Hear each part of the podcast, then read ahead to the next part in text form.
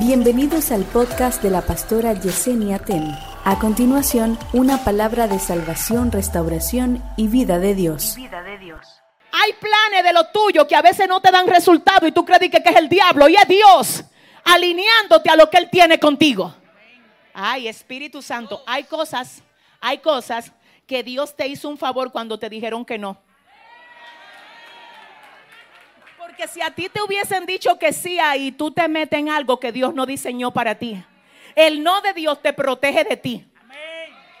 El no de Dios te protege de caer en algo que no está hecho ni diseñado para ti. Hay cosas que Dios te la pone a hacer durante un tiempo para preservarte para Él en el otro tiempo. Durante un tiempo para Él saber dónde te va a llamar en ese tiempo. Pero cuando llegó el ya de Dios para esa estación específica, el punto final de Dios ahí, lo peor que te puede pasar a ti es tratar de quedarte en un sitio donde Dios ya te sacó. Porque hay paradas y hay destinos. Ajá. Mientras tú te mueves al destino, puede que tú vayas haciendo varias paradas. No te enamores tanto de las paradas que ya no quieras ir al destino y que la forma como tú te estás manejando en esa parada habla de qué tan listo tú estás para llegar al destino. Ahora, cuando ya el Señor dice, te saco de ahí, sé flexible, vuélvete como una masilla en la mano de Dios. Y dile, mira, donde tú me arrastres, donde tú me lleves, donde tú me quieras, porque el mapa de mi destino lo tienes tú. Vuelvo al punto, yo sé que no todo el mundo tiene el mismo llamado, pero yo sé que cada uno, cada uno ha sido, ha sido un siervo en quien el Señor ha puesto algo en la mano. A uno le dio uno, a otro y a otro. Hay personas que Dios la llamó a criar su familia, fue a quedarse atendiendo sus hijos.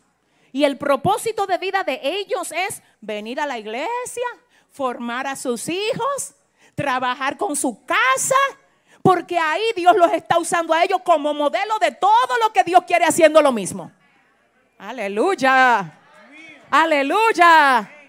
Hay gente que el llamado de ellos está en enseñar a los analfabetos.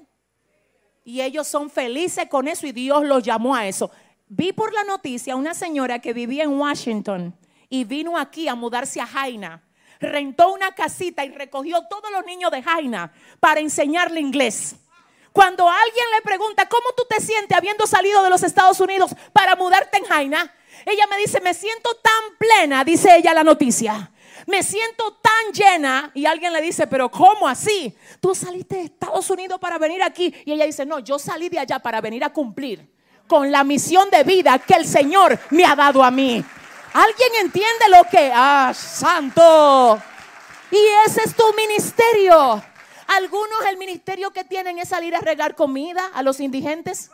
Y ese es su ministerio. Otro el ministerio que tienen es salir por los hospitales a orar por los enfermos. Ese es su ministerio. Yo no quiero tu ministerio, yo quiero el mío. Yo no quiero competir contigo, yo quiero complementar lo que tú haces. Aquí no estamos para competir, estamos para complementarnos, porque a uno le dieron cuánto, a otro y a otro. El Señor sabe muy bien a quién le dio cinco. Y el Señor sabe muy bien a quién le dio dos. También Dios sabe a quién le dio uno. Pero en este punto no me quiero eh, detener a ver cantidades, me quiero detener a ver que cada quien tiene algo. Y cuando tú no entiendes eso, te vas a llenar de celo. Porque te vas a enfocar tanto en lo que el otro tiene, que vas a descuidar lo que tienes tú. Hoy el Señor te trajo a este discipulado para que veas lo que tienes tú. ¿Sabes qué? Quizás yo sea una de las que le dieron solamente un talento. El uno, el uno. Yo creo que estoy entre lo que tienen uno nada más, pero mira lo que pasa con el uno. El uno no produjo. ¿Tú sabes lo que hizo el que tenía uno? Lo enterró. ¿Tú sabes por qué lo enterró? Por causa de miedo. No fue por incapacidad para producir. No fue por incapacidad para producir, fue por miedo. Entonces, ¿qué significa eso? Que él, oiga bien, él enterró lo que debía poner a producir y se quedó produciendo con lo que debía de enterrar. ¿Tú sabes qué era lo que él tenía que enterrar? El miedo. Pero él se quedó paralizado por causa de miedo. Dejó que el miedo se lo tragara a él. Y hay cosas que te quieren tragar a ti también. Y yo vengo en el nombre de Jesús a reprender y echar fuera todo lo que quiera estancarte y detenerte. Dile al que te queda al lado, llegó la hora de que tú te pongas a producir aquí. No, empújame a tres personas y dile, produce con lo que Dios te dio. Ay, ay, ay, qué fuerte. Ay, qué fuerte. Ay, qué fuerte. Espérese. Alguien dirá, no, aquí el ministerio más importante es el de la gente que predica. ¿Usted cree? Yo le voy a revelar a usted ahora mismo que no es así. Le voy a revelar a usted, mire, le voy a enseñar que si el que prende la planta, el que tiene ministerio de prender la planta, ya trae en el patio. Cuando se va la luz, no está ahí atento a prender esa planta. No, alguien tiene que oír. Si el que tiene la llave para abrir la iglesia no llega, no, no, no. Si la gente que mandan el sonido al micrófono no están aquí, es decir, que cada ministerio es importante. Cada quien es importante. Yo no tengo que tener lo tuyo, tú no tienes que tener lo mío. Dile al que te queda al lado lo que tú tienes importante. Dios, ayúdame. Ayúdame. Tenga cuidado con confundir talento, habilidades, dones, ministerios. Son cosas distintas. Son cosas diferentes. La gente nace con talento. La gente aprende habilidades. La gente recibe dones cuando viene a servir al Señor. Pero el ministerio es el ejercicio activo. Ejercicio activo. Usted puede tener un llamado a ministrar y no un ministerio.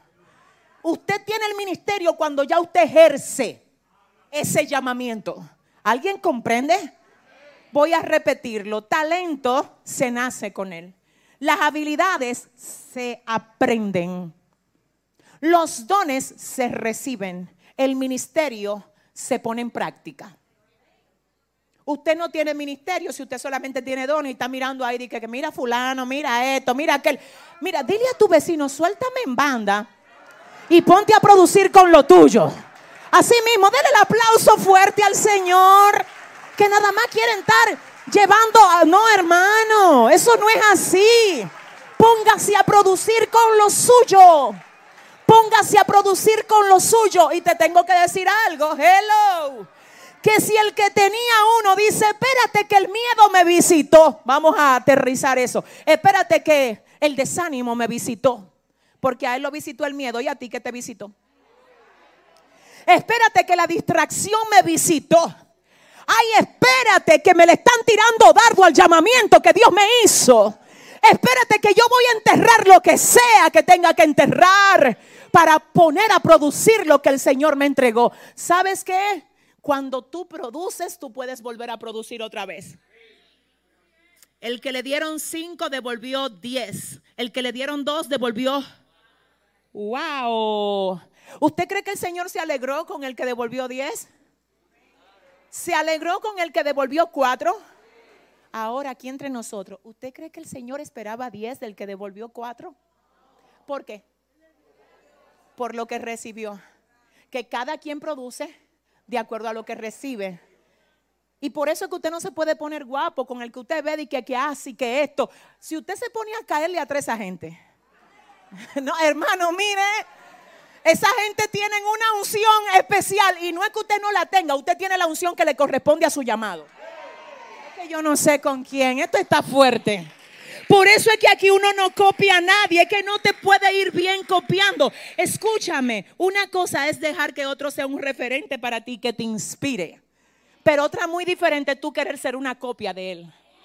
Porque es que aquí no se trabaja con documento de copia. Aquí lo único que se aceptan son certificados originales, llamamientos originales. ¿Alguien entiende? Hay cosas que no se copian porque que no corresponden a ti. Y te digo que si tú te pones a hacerla, el otro la hace y tú ves que la hace relajando. Dice, no, yo voy a construir un edificio ahí. Y tú ves que lo dice relajando. Y a los dos años tú pasas y tú dices, pero por Dios, ¿Y de dónde fue que salió esto? El que da la visión patrocina la visión. El que da la visión patrocina la visión. El que manda respalda. El que te da el ministerio te va a ayudar a desarrollar ese ministerio.